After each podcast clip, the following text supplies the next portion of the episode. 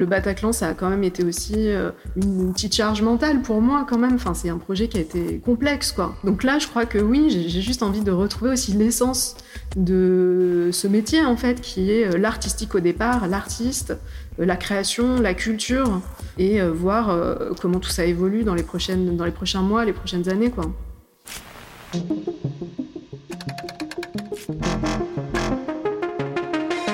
Je suis Natacha Ordas, entrepreneur dans la musique. Bienvenue dans mon podcast Les Voix qui portent. J'ai le plaisir et la chance de rencontrer des femmes incroyables qui détonnent et cartonnent dans le milieu de la musique. Qu'elles soient artistes, directrices de label, techniciennes, managers, leur parcours et leur engagement sont une véritable source d'inspiration pour nous toutes et tous. Ce podcast vous est présenté en partenariat avec Résonance, agence de communication et conseil pour les innovateurs de la musique. Mon invité est une femme de challenge. Son terrain de jeu préféré La direction artistique, les artistes et le live. Après 7 ans à la direction des Francopholies de La Rochelle, Florence Jeu a pris les rênes de l'emblématique salle du Bataclan en 2018 pour la faire renaître une nouvelle fois après un an de fermeture suite aux attentats de 2015. Aujourd'hui, Florence s'est lancée un nouveau défi avec sa structure Mizumi qui lui permet d'accompagner de beaux projets comme le Grand Théâtre de Casablanca au Maroc, la Scala ou encore les Jeux Olympiques 2024. La voix de Florence est comme elle, sensible, douce et forte à la fois. Elle est une voix qui porte. Bonjour Florence. Bonjour Natacha. Ravie de te rencontrer. Je suis honorée, merci beaucoup de me recevoir. Et puis, euh, dans une très belle salle parisienne que je découvre parce que je ne connaissais pas, mais en tout cas, je n'étais jamais rentrée à l'intérieur. On est où là? Là, on est euh, à la Scala, en fait, qui est euh, l'un des théâtres avec lequel je collabore en ce moment. Et du coup, on est dans une loge qui, pour le moment, n'est pas habitée, mais qui sera habitée dans quelques heures pour l'un des spectacles qui joue ce soir. C'est très chouette de se retrouver dans une loge. C'est ma première fois. bah écoute, euh, bienvenue pour ta première fois dans une loge. C'est vrai que les théâtres, c'est euh, moi je me sens chez moi ici en fait. C'est euh, voilà, c'est habité. il va y avoir des, beaux spectacles qui se qui se joueront ce soir. Je, suis un peu chez moi ici. Génial. Eh ben, c'est très bien que tu sois en tout cas confortablement installé pour cette, cet entretien des voix qui portent. tu connais un peu le principe. On va revenir dans ton, dans ton passé et sur ton parcours comprendre un petit peu euh, d'où tu viens et comment tu t'es construite et comment tu as construit ta carrière professionnelle. Est-ce que tu peux nous dire déjà effectivement où tu es né, dans quel euh, environnement euh, familial tu as évolué, tu as grandi?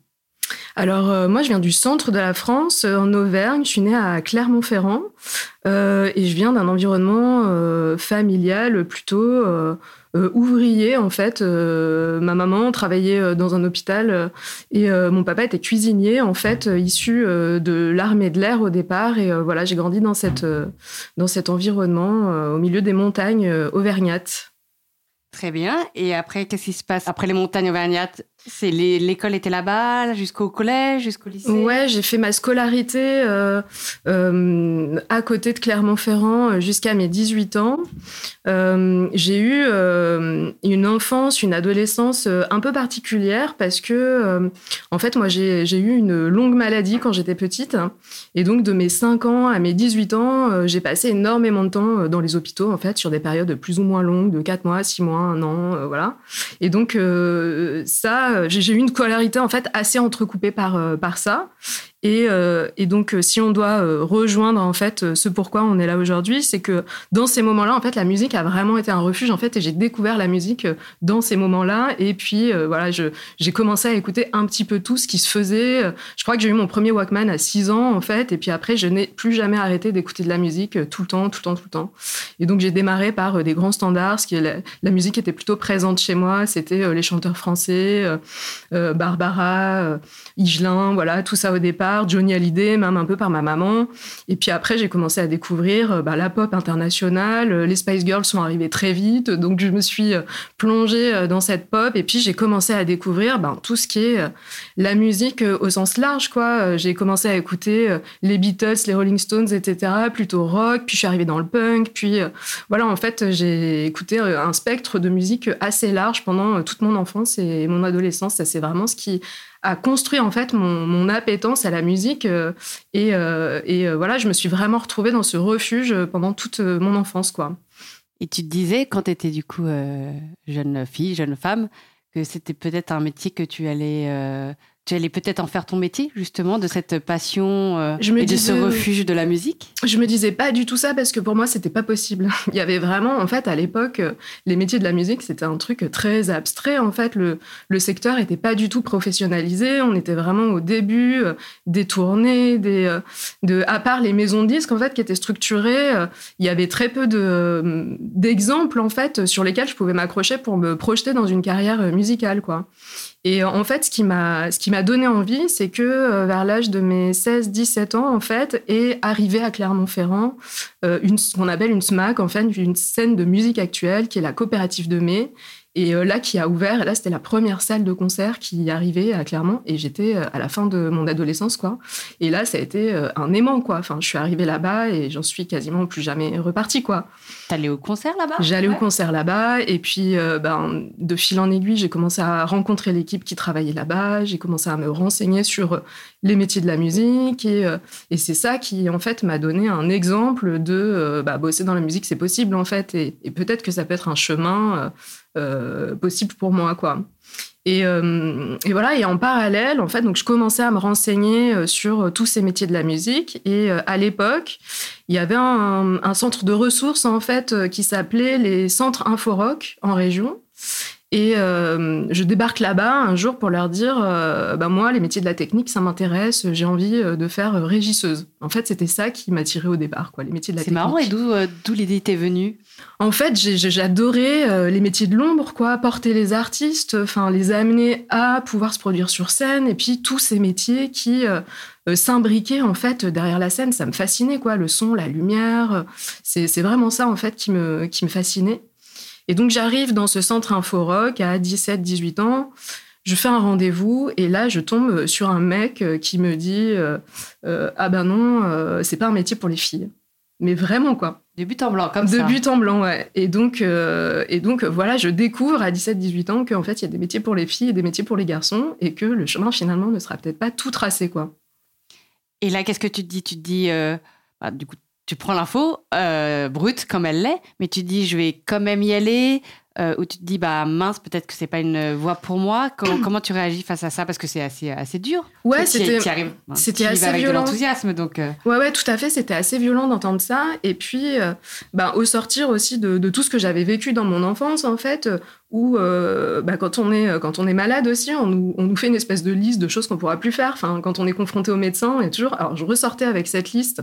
Déjà plus, lourde. Ouais, déjà un peu lourde. Plus, euh, plus le truc de euh, ah bah, être une femme, c'est aussi un handicap en fait quelque part. C'est ce qu'on, ce qu'on venait de me dire. Et en fait, en fait, non, je crois que c'est ça qui m'a donné encore plus de volonté, quoi. D'accord. Donc, il y avait quand même euh, en toi cet esprit-là euh, de euh, je vais pas me laisser faire Tu avais quand même ah déjà quelqu'un de combative. Oui, oui, de vraiment. effectivement, forcément, tu as, traversé dans cette maladie. Mais du coup, tu t'es pas laissé effectivement aller. Du coup, ça t'a donné envie de. Ça m'a donné encore plus, envie d'aller de l'avant, d'aller de, d'aller au bout de mes rêves, etc. Après, j'ai quand même commencé par un cursus beaucoup plus généraliste parce que euh, la voie était quand même pas toute tracée. Et donc, euh, j'ai débarqué en fac de psycho, euh, pas du tout par défaut. J'étais aussi assez intéressée par ces sujets-là. Et en fait, quand j'étais en fac de psycho, j'ai commencé à aborder les sujets de quelle était la relation des artistes avec son public.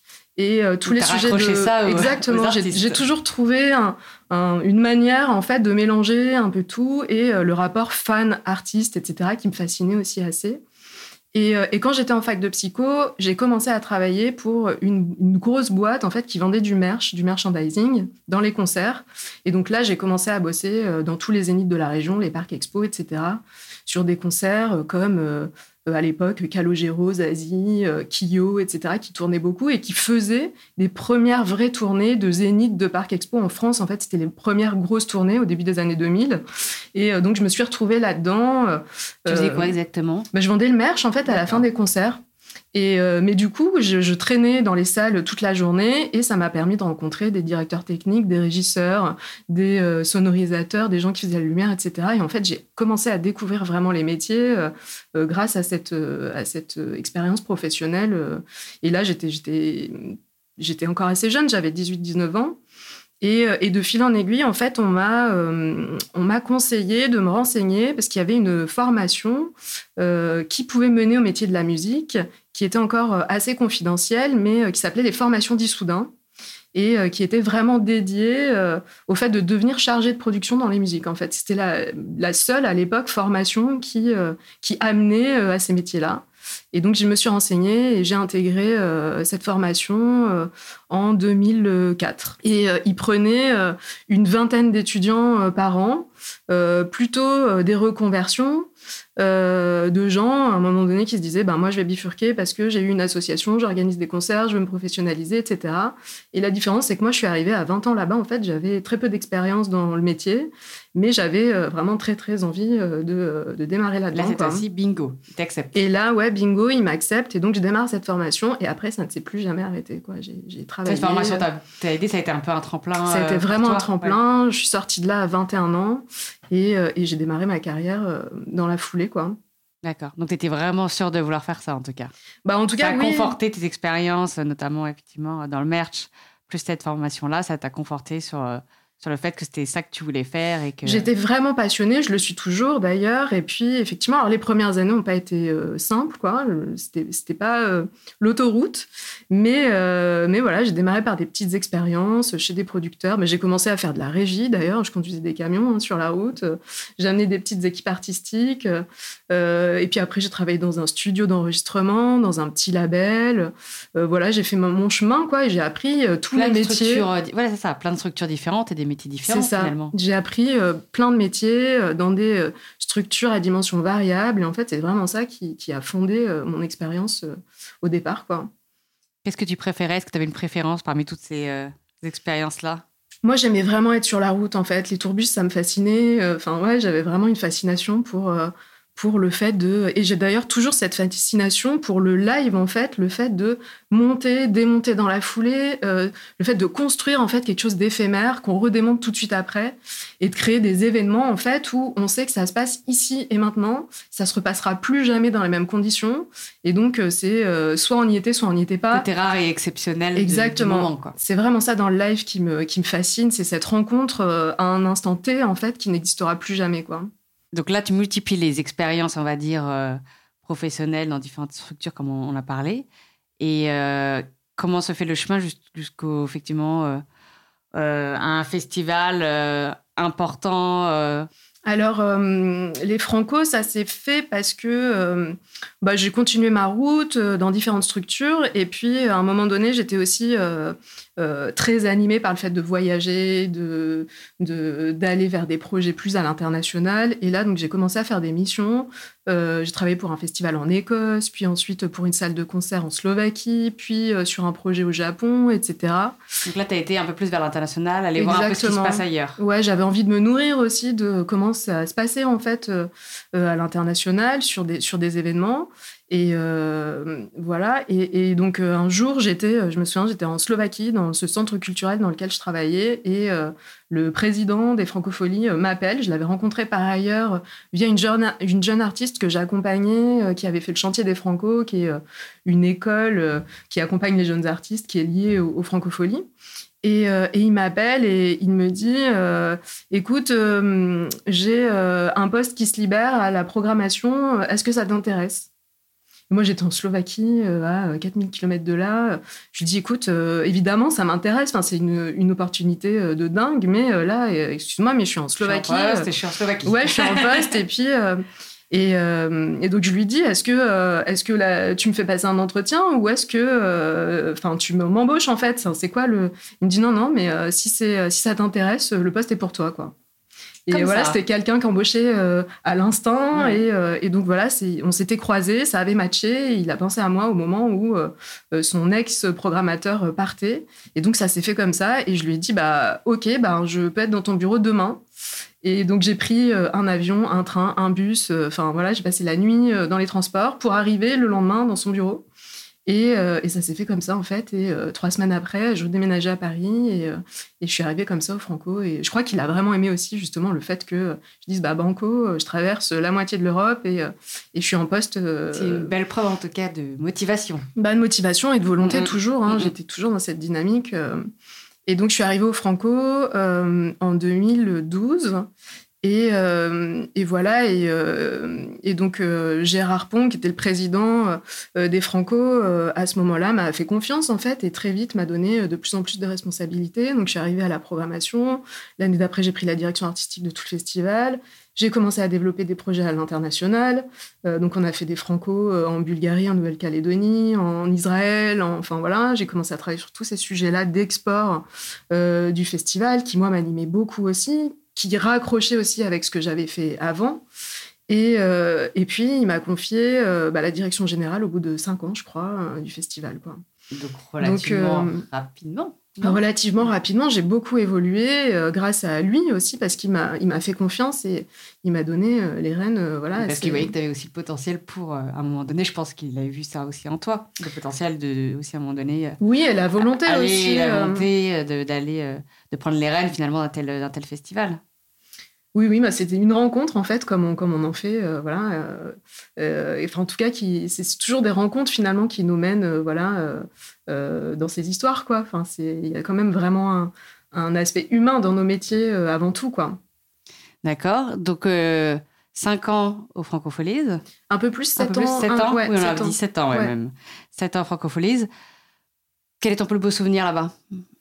J'en ai tellement des souvenirs pour le coup. On a tellement voyagé, on a tellement vécu de choses aussi avec les artistes. Parce que es la plus fière, sinon le ben, un projet que tu aurais monté ou quelque chose qui te rend, qui te rend particulièrement fier bah, Je crois que c'est tout ce qu'on a fait avec l'équipe en fait là-bas parce que c'était vraiment un, projet humain en fait d'équipe aussi et le fait de pouvoir euh, monter des projets aussi euh, à l'international sur des territoires qu'on connaît pas, ça c'était des vrais challenges quoi, euh, avec des équipes locales qu'on connaît pas, etc. Enfin, je me souviens de, Israël, la Bulgarie. Enfin, au départ, c'était pas évident, quoi, d'arriver sur des territoires comme ça. Et puis après, euh, je me souviens surtout de cette dynamique, en fait, avec les artistes, parce que, ben, quand on s'est retrouvé avec 6, 7 festivals à l'année, un peu sur plein de territoires, finalement, on embarquait les, artistes dans une histoire aussi. Donc, je me suis retrouvée sur la route avec des artistes, voilà, à partager des choses hors du commun parce qu'on était sur la route, en fait, à prendre des avions, à aller sur des territoires. Quand on va à La Réunion, ou en Nouvelle-Calédonie, c'est quand même magique, quoi. Puis à passer du temps avec les artistes parce qu'on n'y va pas pour deux jours, on y va pour plutôt une semaine, dix jours.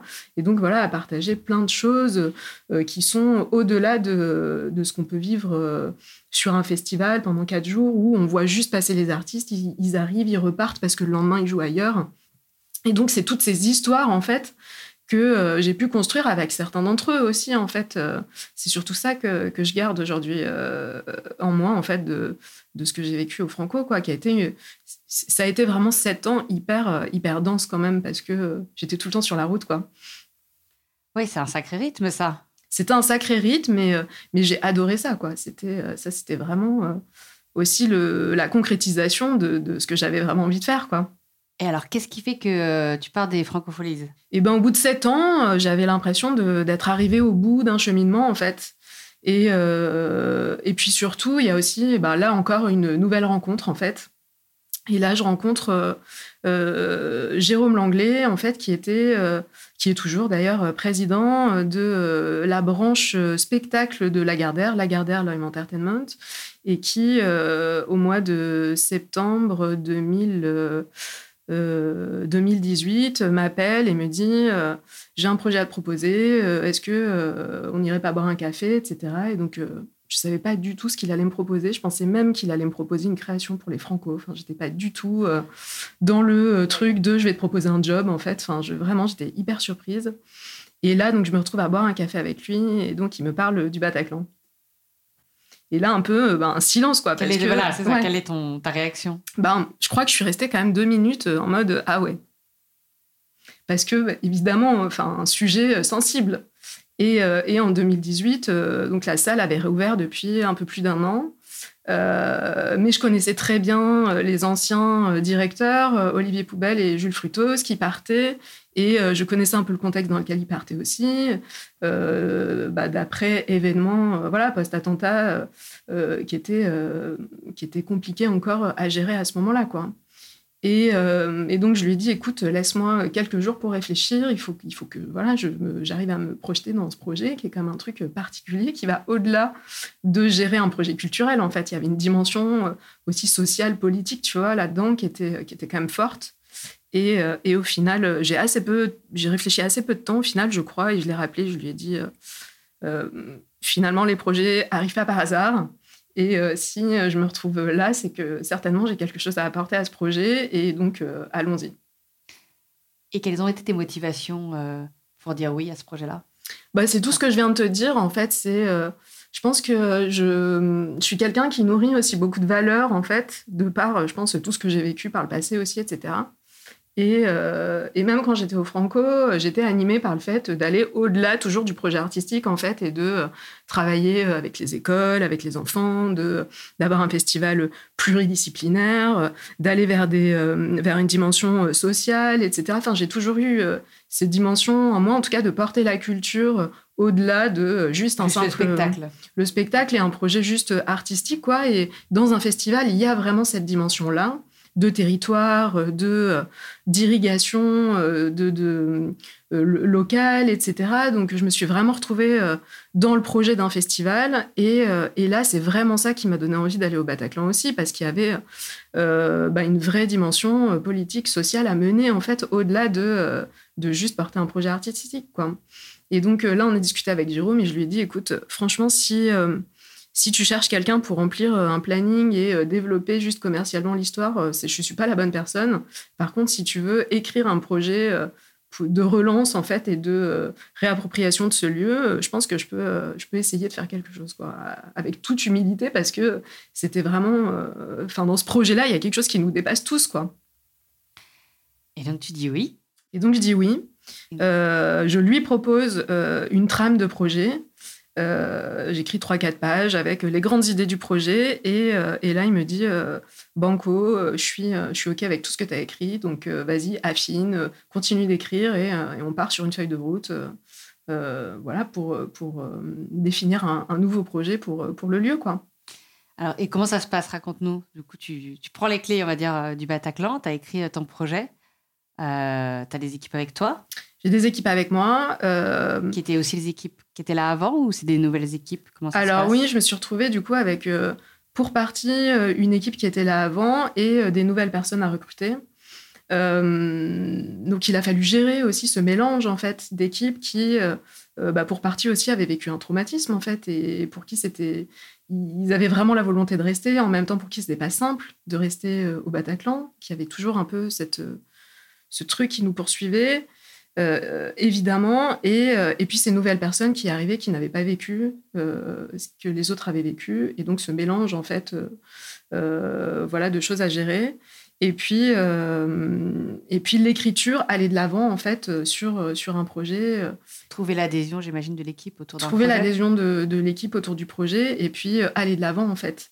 Et en 2018, c'était pas encore si simple d'aller de l'avant pour l'équipe et pour euh, et pour l'ensemble du secteur en fait aussi quoi. Je me suis vite euh, je me suis vite aperçu que euh, quand je contactais les producteurs les artistes etc c'était encore très très compliqué d'une part d'aborder le sujet du Bataclan et d'autre part de se projeter à venir y faire des concerts en fait.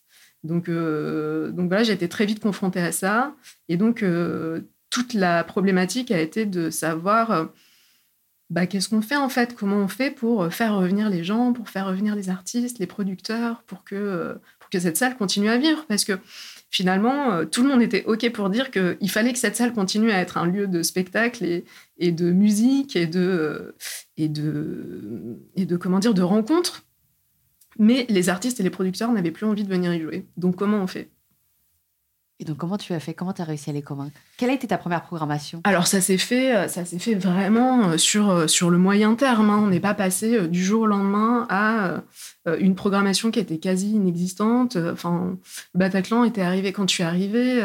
Il y avait à peu près 70, 60, 70 spectacles à l'année, alors que avant les attentats, Bataclan tournait à 250 spectacles quasi à l'année, quoi.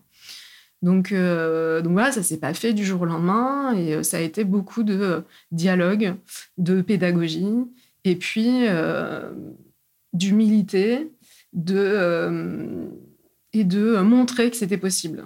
Donc ça a été plutôt d'aller chercher des énergies des gens qui acceptaient de venir et de continuer, enfin de montrer en fait que c'était possible de venir jouer au Bataclan, que les choses se passaient bien, que le public était présent. Pour le coup, le public a toujours été présent au Bataclan. Je crois que finalement, le public a été beaucoup plus militant que les artistes sur ce sujet-là. Euh, euh, et, donc voilà, de, juste montrer que c'était possible et de évidemment repositionner le lieu sur un nouveau projet, sur une nouvelle dynamique, sur une communication différente aussi. Donc on a repris toute la communication, on a refait euh, une identité graphique, on a refait un site internet et, et voilà, petit à petit, on a construit ce projet qui allait plus aussi vers le fait de proposer aux artistes de venir faire des résidences dans le lieu pour qu'ils puissent se réapproprier euh, le lieu de manière différente, quoi. Et puis, euh, et puis un, gros, un gros travail auprès des médias aussi.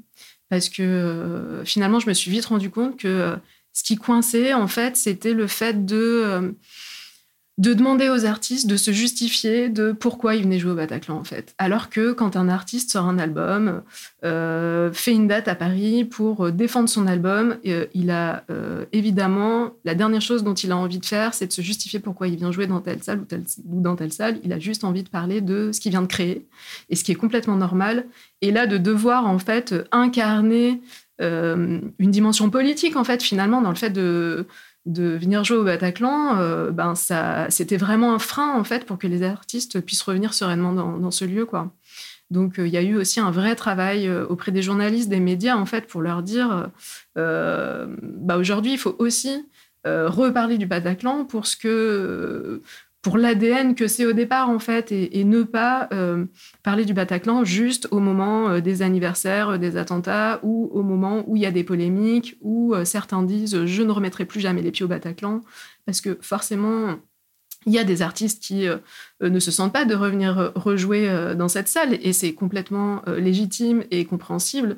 Mais il y en a d'autres qui acceptent aussi de venir y jouer et il faut aussi bah, porter en fait la dynamique euh, de ceux qui acceptent et de ces rencontres en fait qui se font avec le public et qui sont, euh, qui sont importantes. quoi. Donc un gros travail qui a été euh, mené. Tu es resté combien de temps au Bataclan? Je suis restée 4 ans au Bataclan et Ouais, je suis partie l'hiver dernier. Et quel est ton, alors, ton plus beau souvenir ou voilà, ce que tu qualifierais un peu de ton, ton petit succès à toi, ce dont tu es la plus fière bah, ces, quatre années ont été aussi très très denses hein, parce qu'on est passé par plein de phases différentes. Euh, mais euh, je me souviens de, plein de concerts, pour le coup, euh, qui ont été... ouais, les, premiers concerts, je me... Par exemple, Gossip, Falls, Damon Albarn, enfin voilà, toute cette scène, en fait, au moment où ils sont revenus, c'était c'était quand même très satisfaisant et jouissif. Et au, final, on s'est rendu compte aussi que finalement, c'était les artistes internationaux qui se sentaient euh, bah, le plus de venir euh, rejouer au Bataclan parce qu'il y avait aussi un affect, je pense, qui était moins euh, présent pour eux. Et donc, c'est plutôt cette scène-là qui est revenue au départ. Et, voilà, bah, de, revoir ces artistes-là revenir jouer au Bataclan, c'était. On avait des victoires. Des, ouais, des victoires. Et puis, puis émotionnellement, c'était très fort, quoi. J'imagine. Alors, quatre ans au Bataclan. Et ensuite, changement à nouveau, nouveau changement challenge. à nouveau, ouais. depuis, donc bah ça, c'est très récent hein, parce que je suis partie du Bataclan fin octobre. Et, euh, et donc, dans la foulée, en fait, ben, des envies aussi de me, peut-être de me rapprocher de, de moi, en fait, de ce que je suis fondamentalement et de, de défendre des nouveaux projets euh, euh, de manière plus personnelle. Et donc, j'ai j'ai décidé de, de monter une boîte, en fait, là, et de, et de bah, travailler de manière plus indépendante, d'accompagner des projets à dimension variable aussi. Et puis de, euh, c'est aussi une manière de me dire, euh, ben, qu'est-ce que je fais de euh, ces 20 ans presque de carrière finalement aussi, parce que j'ai démarré à 21 ans, je vais avoir 40 ans, donc c'est aussi ben, un cycle, quoi. certains diront que c'est la crise de la quarantaine, peut-être que ça l'est. Bah, c'est une belle crise en tout cas, si c'est l'entrepreneuriat qui ben, est Oui, je crois. En tout cas, moi j'ai l'impression de me retrouver aussi un peu et de me rapprocher de, de tout ce que j'ai construit ces, ces 20 dernières années, quoi. Et elle s'appelle comment cette boîte alors? Alors cette boîte, elle s'appelle Bureau Misumi. Euh, Misumi euh, vient au départ de, euh, d'un village dans lequel j'ai vécu au Japon, en fait, pendant quelques mois. Et voilà, je, ce village, bah, en tout cas, ce voyage m'a beaucoup marqué. Et je me souviens de ce village, j'ai une photo en tête, en fait, où, en fait, ce village est vraiment aux confins. D'un côté, il y, a la, il y a la mer, de l'autre côté, il y a la rivière. Et tout ça est relié par des ponts, en fait. Et je me suis dit, mais c'est vraiment l'image que j'ai de la boîte que je suis en train de monter, en fait. C'est-à-dire que c'est pour moi être aux confins, être euh, au carrefour de quelque chose en fait et de mettre en contact les gens, de continuer à travailler de manière pluridisciplinaire. Euh, voilà, ça c'est des choses que j'ai envie de défendre et, euh, et puis toujours cette, cette envie de voyage et de culture différente, quoi, d'aller sur des territoires aussi différents. Et c'est pour ça que j'ai accepté, le, premier projet que j'ai accepté, c'est le projet du Grand Théâtre de Casablanca, en fait, qui m'amène bah, sur un territoire nouveau, euh, avec un projet euh, complètement atypique. Euh, et ça, voilà, ça me plaît d'aller aussi ben, dans un pays que je connais en partie, mais pas non plus très bien, et surtout de, ben, voilà, d'essayer à ma petite échelle d'amener une expérience auprès des acteurs locaux, quoi. Et comment ça se passe alors? Parce que là, du coup, tu montes une boîte, tu as forcément un réseau, c'est un peu les projets qui viennent à toi, c'est toi aussi qui, qui vient vers eux en disant bah voici euh, ce que je fais aujourd'hui. Euh, comment tu as eu effectivement ces premiers projets, notamment ce, théâtre? Bah, C'est toujours des histoires de rencontres. Hein. Euh, donc là, c'est c'est Fimalac Entertainment en fait, qui est en charge d'accompagner en fait, ce projet-là du Grand Théâtre de Casablanca. je connaissais déjà un petit peu l'équipe et quand ils se sont mis à la recherche d'une directrice, directeur de projet, en fait, bah, ça s'est fait très voilà, de contact en contact. Ils m'ont appelé et puis euh, on s'est mis d'accord assez vite. Le projet me plaisait. Euh, j'ai compris assez vite voilà, la dimension qu'ils voulaient euh, mettre en œuvre là-bas, qui me plaisait, qui était vraiment dans la transmission, l'accompagnement. Bah, dans la préfiguration de ce projet. donc l'idée, c'est vraiment d'amener notre savoir-faire, d'aiguiller les équipes locales et de partir au moment où les équipes seront à même de gérer euh, tout seul euh, le, fonctionnement de ce théâtre. Quoi. Donc euh, moi j'aime bien, enfin je crois que j'arrive à un moment de ma vie aussi où j'ai envie de transmettre, où j'ai envie de partager en fait les choses que j'ai pu apprendre. Et donc ce projet était idéal pour ça. Donc voilà, ça, s'est fait comme ça. Et puis bah, la Scala, ça s'est fait autour d'un déjeuner où on, a une association de, de, directeurs de théâtre en fait à Paris on se, on se voit à peu près euh, une fois tous les deux mois, on organise un déjeuner. Et là, voilà, je croise Frédéric Biessy, euh, le fondateur, directeur de ce projet, la Scala, qui me parle de ça et euh, qui me dit ah bah, je cherche quelqu'un pour développer tout ce qui est musique actuelle. On a envie de développer le projet. Pour le moment, on était plutôt euh, sur euh, le théâtre, la musique classique, etc. Mais j'adorerais faire des musiques actuelles. Et donc, euh, voilà, très simplement, dans une discussion, je dis, mais c'est génial, le lieu est incroyable, je pense qu'on peut faire plein de trucs. Et la rencontre s'est faite. Et, voilà. Et donc, on est parti sur ce projet ensemble de collaboration aussi. Quoi. De belles histoires de, rencontres et aussi la, la possibilité de choisir des projets qui te ressemblent. Oui, c'est ça aussi, c'est de faire ce cheminement aussi de, euh, euh, bah, de qu'est-ce que j'ai envie de défendre aujourd'hui, quelles sont mes valeurs, euh, est-ce que j'arrive à retrouver des gens avec qui on partage des valeurs aussi. Et là, à la Scala, c'est vraiment ça qui m'a qui m'a convaincu aussi, c'est que ils sont complètement indépendants, ils ont financé ce projet de manière complètement indépendante, donc un, un, projet complètement philanthropique en fait, quoi, à but juste culturel en fait. Et hum, donc, ils font des projets, euh, même, euh, j'ai envie de dire, euh, d'utilité publique, même, mais, sans être un théâtre public, quoi. Et donc, moi, j'aime bien cette démarche parce que ça veut dire que derrière, il y a des convictions, en fait. Et, et ça, c'est vraiment ce qui m'a convaincu de les accompagner, quoi.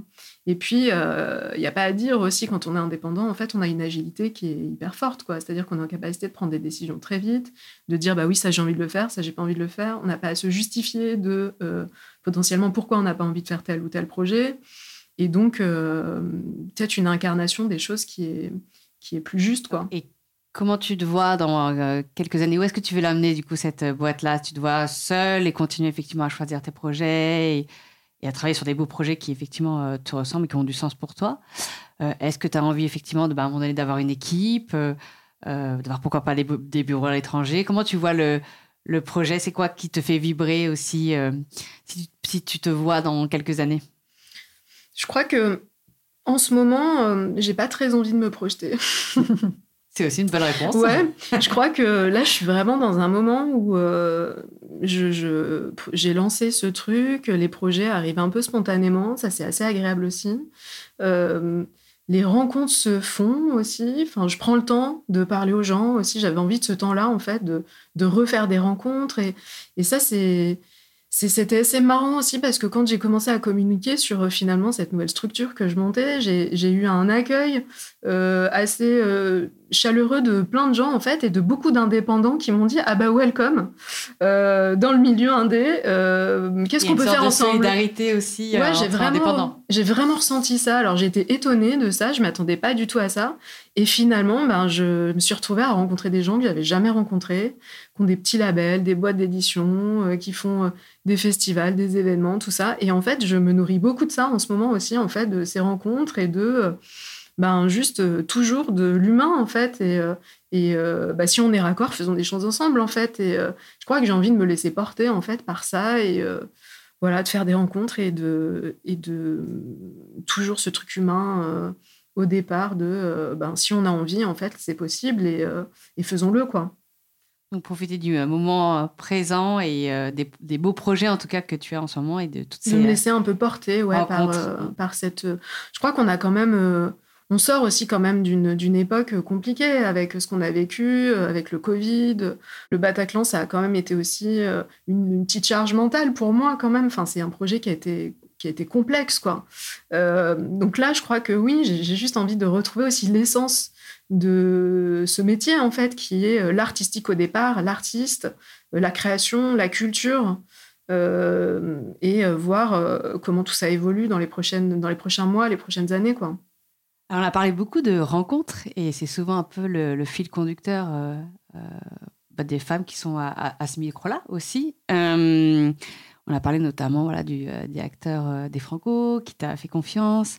Est-ce qu'il y en a certains où tu dit que tu as porté un peu euh, comme rôle de mentor, tu dis bah, cette personne-là, effectivement, euh, euh, a joué un peu ce rôle-là pour moi, ou, a eu cette figure-là, en tout cas, de, mentor pour moi dans ma carrière? Est-ce qu'il y en a quelques-uns comme ça qui te viennent en, tête et qui sont, qui sont importants? Est-ce que tu as eu aussi des femmes mentors ou, ou, pas vraiment? Parce qu'on en a parlé aussi au tout début où tu disais qu'il n'y avait pas beaucoup de figures féminines aussi dans les métiers techniques. Ouais. c'est un vrai sujet. Euh, est-ce que tu peux nous en parler un peu? Bah, c'est vrai que quand j'ai démarré, pour le coup, c'était euh, no woman's land. Quoi. Il y avait vraiment presque aucune femme, en tout cas euh, en termes de figures sur lesquelles bah, j'avais l'impression que je pouvais me projeter. Quoi. Et quand tu m'as contacté, du coup, j'ai commencé à réfléchir de finalement euh, qui avait pu incarner ce genre de choses. Et en fait, il y a une femme, je me souviens, qui me fascinait assez à l'époque quand j'ai démarré, euh, qui s'appelle Rose Léandry qui était euh, la directrice de Backline en fait et qui était, ben, je crois, presque la seule productrice d'artistes à cette époque-là en fait et qui s'est occupée de Alain Bachung, Renault, enfin qui avait un catalogue de dingue, Francis Cabrel, etc. Euh, et, en fait, elle me fascinait vraiment beaucoup. Et c'est, je crois, une des figures qui m'a dit, bah, quand même, peut-être que c'est possible, quoi. Tu l'as rencontrée? Et je l'ai rencontrée quand j'étais au Franco parce qu'on a fait euh, des projets ensemble. Euh, je suis même partie, je suis partie en Bulgarie avec elle et Patrick Bruel. et, et, je me souviens qu'on a, on avait échangé un petit peu là-dessus. Et là où elle incarnait pour beaucoup de gens une personnalité un peu froide, un peu fermée, etc., avec moi, elle a toujours été très, euh, je sais pas, il y avait un truc de transmission aussi. Enfin, elle a toujours été très euh, sympa avec moi. Et euh, donc, on a eu des discussions un peu. Et après, je me suis rendu compte que finalement, cette posture aussi de, de froideur, de rigueur, etc., ben, c'était aussi ben, le fait d'être une femme seule dans ce secteur. quoi. C'est une forme de protection et de carapace. Exactement. Et je sais que moi, je peux l'avoir aussi. J'ai pu l'avoir et je peux l'avoir encore aussi euh, beaucoup. Je sais que j'ai cette image-là un peu et, euh, j'en ai aussi parlé euh, avec d'autres femmes, notamment Caroline Molko, qui était présidente de Warner Chappell pendant, pendant je sais pas, 20 ans, qui a fait une longue carrière dans les éditions. Et on, on, avait parlé aussi de cette posture, justement, bah, parfois de, voilà, de froideur qu'on peut avoir. En fait, je crois que c'est juste une forme de protection, en fait, et de et de quand il faut incarner bah, des postes à responsabilité et qu'on est une femme, en fait, ben, on est obligé de, se protéger et d'être d'être d'autant plus, je sais pas, ferme quelque part, quoi. C'est pour montrer une forme d'autorité. Ben oui, je crois Légitimité. que oui, je crois que c'est plutôt le fait de de, de s'auto convaincre qu'on a une légitimité à être là, quoi. Il y a toujours de toute façon ce questionnement de la légitimité. Hein. ça c'est euh, dans, je crois, tout, presque tous les épisodes euh, de, de, ton podcast, les femmes en parlent, quoi. Oui, effectivement. je vois aussi que euh, tu es pas mal présente, euh, notamment euh, dans Femmes de culture, où tu as été nominée deux fois, comme personnalité qui font bouger la musique. maintenant, dans ce podcast-là, on parle de légitimité, donc je prends la balle au bon. Est-ce que tu penses être légitime aujourd'hui et qu'est-ce que ça te fait d'être comme ça reconnue par tes pairs, par l'industrie euh, et d'avoir une voix qui porte? Est-ce que euh, tu en es fier Est-ce que ça te donne d'autant plus envie de. On parlait de transmission aussi, de se dire bah, c'est le moment aussi de transmettre et de redonner peut-être ce qu'on euh, m'a donné, ou en tout cas de, redonner tout court. Qu'est-ce qui se passe dans ta tête? Bah, Je crois que je suis toujours surprise, en fait, de. je dis ça en toute sincérité, de, de des personnes en fait qui me contactent. Enfin, quand Femme de Culture m'a m'a. En plus, je crois que c'était la première année qu'il lançait le truc, donc j'ai fait partie de la première vague. J'étais vraiment extrêmement surprise de ça. Puis une deuxième fois, on a été très peu à l'avoir deux fois. Je me suis dit, mais c'est un truc de dingue. Enfin, pourquoi en fait? Je n'ai pas la réponse à ça. Hein. Mais, euh, mais en tout cas, je, je, ben, je crois, oui, qu'en tout cas, il y a une partie du métier qui, qui me voit comme, euh, comme euh, représentante de quelque chose. quoi. Et je suis à la fois surprise et en même temps touchée. Et, et forcément, ça, aide aussi à avoir confiance. Et, effectivement, de ce que tu disais, de, euh, bah, de vouloir transmettre aussi, en fait, oui, ça donne une certaine forme de légitimité et, et à travers ça, une envie de transmettre, je crois. Enfin, j'arrive à ce moment-là, peut-être charnière, ou je ne sais pas comment on peut l'appeler, de d'avoir envie de, de, transmettre, de de, rencontres aussi avec euh, les plus jeunes qui arrivent aujourd'hui dans ces métiers-là, euh, à qui il faut aussi euh, peut-être donner envie. Aujourd'hui, c'est moins simple. J'ai l'impression que les jeunes sont moins attirés par ces métiers-là, par ce secteur qui évolue vite. Et, donc voilà, retrouver l'essence de ce pourquoi on fait ces métiers-là. quoi. Et si tu avais quelques conseils, un ou deux conseils à donner à une jeune femme qui voudrait justement se, lancer, et pourquoi pas dans les métiers techniques, qu'est-ce que tu lui dirais? Bah, moi, c'est vraiment la passion qui m'a porté et la volonté. Et euh, je crois qu'il il faut ces deux choses-là, ces deux ingrédients qu'il faut pour faire ces métiers-là. Euh, et il y a la notion aussi de de service, être au service des artistes. Moi, j'aime beaucoup ça en fait, le fait de vouloir porter. Quand on est dans une relation où on est frustré de pas être artiste, ça fonctionne pas. Euh, donc euh, voilà, je dirais la passion, la volonté et le fait de vouloir euh, ben, porter la culture, les artistes. je crois que c'est trois ingrédients qui font que ça peut marcher dans ces métiers-là. Merci, on en prend note. si tu veux bien, on va passer à ma session Secret Sauce. et notamment, j'aimerais connaître ton mantra. Est-ce qu'il y a une phrase importante dans ta vie qui te porte tout simplement alors, j'ai pas trouvé euh, de euh, mantra euh, au sens propre, en tout cas comme tu pourrais l'entendre, mais moi, là, aujourd'hui, je suis plutôt dans une posture de me dire que le matin, quand je me lève, j'ai envie d'être bien dans mes Doc Martens, quoi, tu vois, et, et d'être raccord avec ce que je suis, mes valeurs, ce que j'ai envie de défendre. Ça, c'est vraiment mon état d'esprit du moment, quoi. Et s'il y avait une phrase vraiment je crois que euh, il y, a un truc qui dit, alors je sais pas euh, qui euh, dit ça, mais je, l'ai comme ça en tête, c'est attelez-vous à construire vos rêves, sinon quelqu'un vous embauchera pour construire les siens. Et donc voilà, je crois que là c'est plutôt trouver chaussure à son pied. Quoi. Je parlais de Doc Martens. Voilà. C'est ça, on revient au Doc Martens. Bien, c'est Doc Martens. Ça peut être ça. ça. Ouais. et donc une chanson. je sais que c'est toujours la question un petit peu difficile parce qu'il y a beaucoup coup, généralement, vous écoutez beaucoup de musique. mais est-ce qu'il y en a une plus particulièrement qui, qui est importante? Ouais, alors ça, pour le coup, ça a été assez simple pour moi parce que j'ai plusieurs chansons, mais il y a une chanson particulièrement et surtout la rencontre que j'ai eue avec cet artiste. Alors pas pas physiquement, mais artistiquement. c'est la rencontre que j'ai eue avec Alain Bachung, qui a été quelqu'un qui m'a suivi tout le temps en fait et dont je peux réécouter les albums indéfiniment quoi. Vraiment c'est un truc qui me tu l'écoutais dans ton enfance cette période là et en fait ben je me suis j'ai essayé de me souvenir en fait comment s'est fait cette rencontre et je crois que ça a été à l'époque quand j'avais 15-16 euh, ans, euh, je regardais euh, M6 Music quoi et les clips passaient en boucle. Et en fait bah, il y a ce clip de La nuit je mens en fait qui évidemment a été un énorme marqueur pour moi. Ce clip de Jacques Audiard et puis cette chanson en fait qui est incroyable sur un texte de Jean Fauque et cet album aussi incroyable euh, fantasy militaire, qui est un truc euh, voilà que je peux écouter en boucle indéfiniment et qui m'a porté euh, à plein de moments de ma vie, quoi. Et puis c'est toujours aussi cette rencontre avec les artistes de, au départ, je découvre ce titre, je prends la chanson comme elle est et après j'approfondis et je comprends le texte aussi. Et, et, le, et le, texte m'a bouleversée quand j'ai compris de quoi ça parlait vraiment. bah je, je voilà, c'est la question de euh, parce que ce, texte parle des résistants en fait et des, derniers résistants et de ceux qui euh, finalement à la fin de la guerre se sont euh, autoproclamés résistants alors qu'ils ne l'étaient peut-être pas réellement quoi. Donc ce truc de cette question en fait de à ce moment-là est-ce qu'on aurait été des héros ou est-ce qu'on aurait été collaborateurs ou moi c'est une question qui peut m'animer en fait souvent dans le fait de choisir en fait comment se comporter euh, dans la société, quoi. On en revient aux valeurs qui te sont chères. Exactement. Et c'est du coup quand j'ai découvert euh, ben, la, vraiment la signification de ce texte, en fait, je me suis dit, mais bah oui, c'est une question encore qui est hyper actuelle, en fait.